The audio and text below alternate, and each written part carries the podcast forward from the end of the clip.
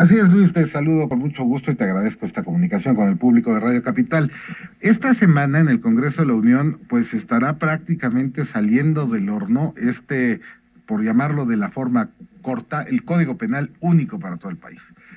Desde tu eh, punto de eh. vista, ¿cuál será la gran aportación eh, en la transformación de lo cotidiano en las vidas de los mexicanos con este código? Bernardo, me gustaría puntualizar. Lo que se va a publicar va a ser el Código Nacional de Procedimientos Penales. ¿De acuerdo? Eh, es distinto al Código Penal Único, que también está en ciernes, este, pero bueno, también está proyectado para que en un futuro no, no lejano también se implemente.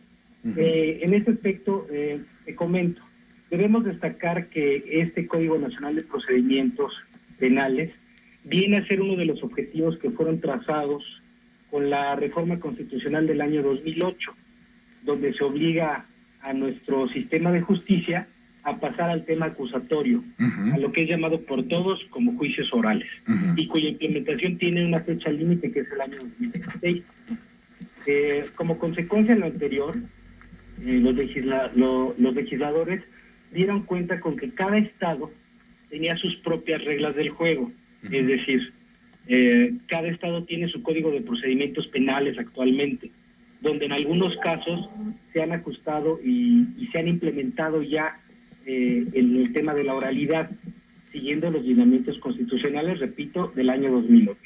Sin embargo, todos de alguna manera son distintos. Eh, no es lo mismo que un proceso en forma oral en el Estado de México que en Oaxaca, en Monterrey y cada código, aunque con un eje, es distinto en lo particular y en ello deviene la importancia de tener plena certeza y seguridad jurídica de que los gobernados al acceder a la justicia sea lo mismo llevar un procedimiento en cualquier parte de la República. Ahora bien, esto quiere decir que nos va a garantizar a todos los mexicanos que no importa donde seamos juzgados, seremos juzgados de la misma manera. Y con las mismas reglas. Y con las mismas reglas. Entonces, esto quiere decir, para efectos de la parte penal, eh, esto quiere decir que ya no voy a tener, si hay alguna situación en la cual me involucro en el estado de Aguascalientes, por decir algo, ya no voy a tener que buscar un abogado pues que se especialice en lo que pasa en Aguascalientes, sino me va ya, no será necesario tener un abogado de plaza que actualmente es muy necesario porque conoce el procedimiento tal cual aplica para ese estado. Así es. Ahora digamos que esto, de alguna manera va a fortalecer y va a profesionalizar también porque pondrá ahora a los abogados de México a en todo el país, ¿no? Este, que será, que será interesante verlo. Pero a ver, juicios orales. La, en México tenemos una concepción muy hollywoodesca, si me permites la expresión, de estos juicios orales, porque los hemos visto en la televisión a lo largo de mucho tiempo. Pero en realidad, ¿qué son en nuestro país y qué vamos a esperar a partir de esta implementación? Eh, bueno, eh, de, qué manera nos, nos va a beneficiar eh, la implementación de los juicios orales? voy a partir un poquito la respuesta. En efecto, pues tenemos esa imagen hollywoodesca de, del juicio oral. De alguna manera, la implementación ya en el Estado de México y en algunas otras entidades, bueno, se asemejan a, lo que podemos ver en, esas películas, sin embargo no es lo mismo.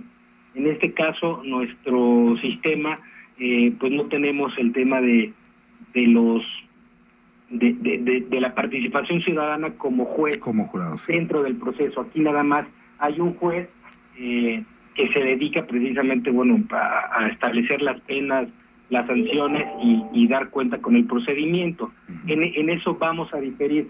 Sin embargo, eh, que sí va a suceder, que muchos de los asuntos que actualmente son ventilados ante un juez pueden ser resueltos de manera más rápida sin llegar hasta el juez, es decir, eh, van a existir métodos alternativos de solución de conflictos y vamos a cortar mucho eh, los tiempos y, y, vamos a lograr que se pueda eh, cumplir con ese principio constitucional de inmediatez en la impartición de justicia. Esto quiere decir, a ver, eh, nada más como, como una precisión, y perdón por lo coloquial de la frase, pero entonces esto quiere decir que el que tenga más saliva tragará más pinole.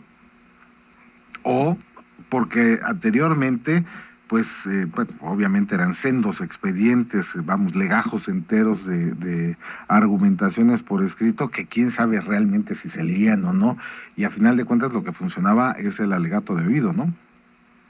En efecto, ahora, y, bueno, la preparación de los, de los abogados eh, estará centrada precisamente en, en expresar las ideas correctamente en alegar y defender, en este caso, a un cliente o defender los derechos de una víctima de manera correcta este, ante un juez.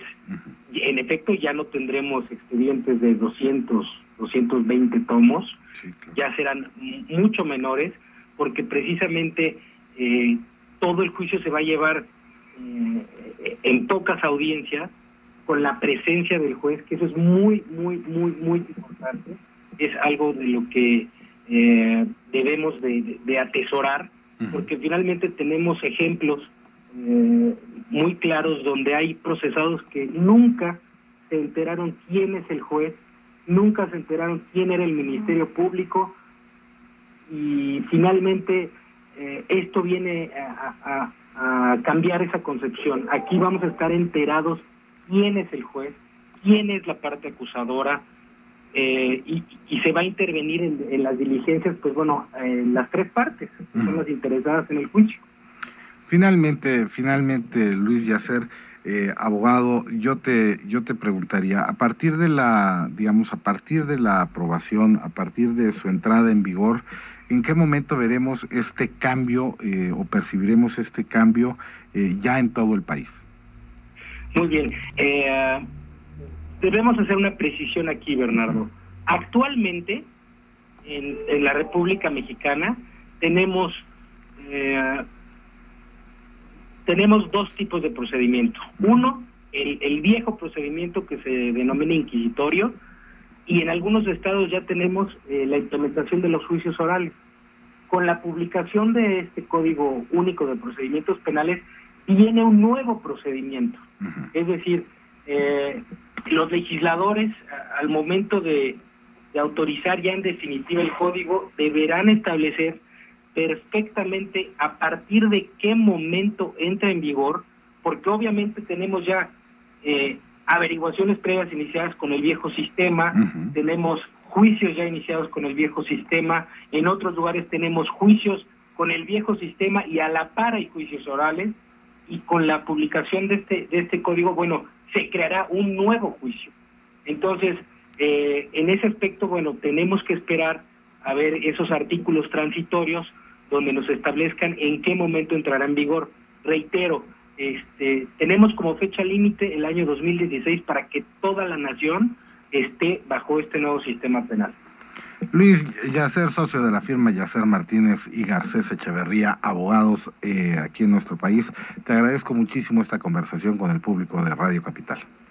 Bernardo, muchísimas gracias, Cirela, muy buenos días y agradezco nuevamente a su amable auditorio. Muchísimas, muchísimas gracias.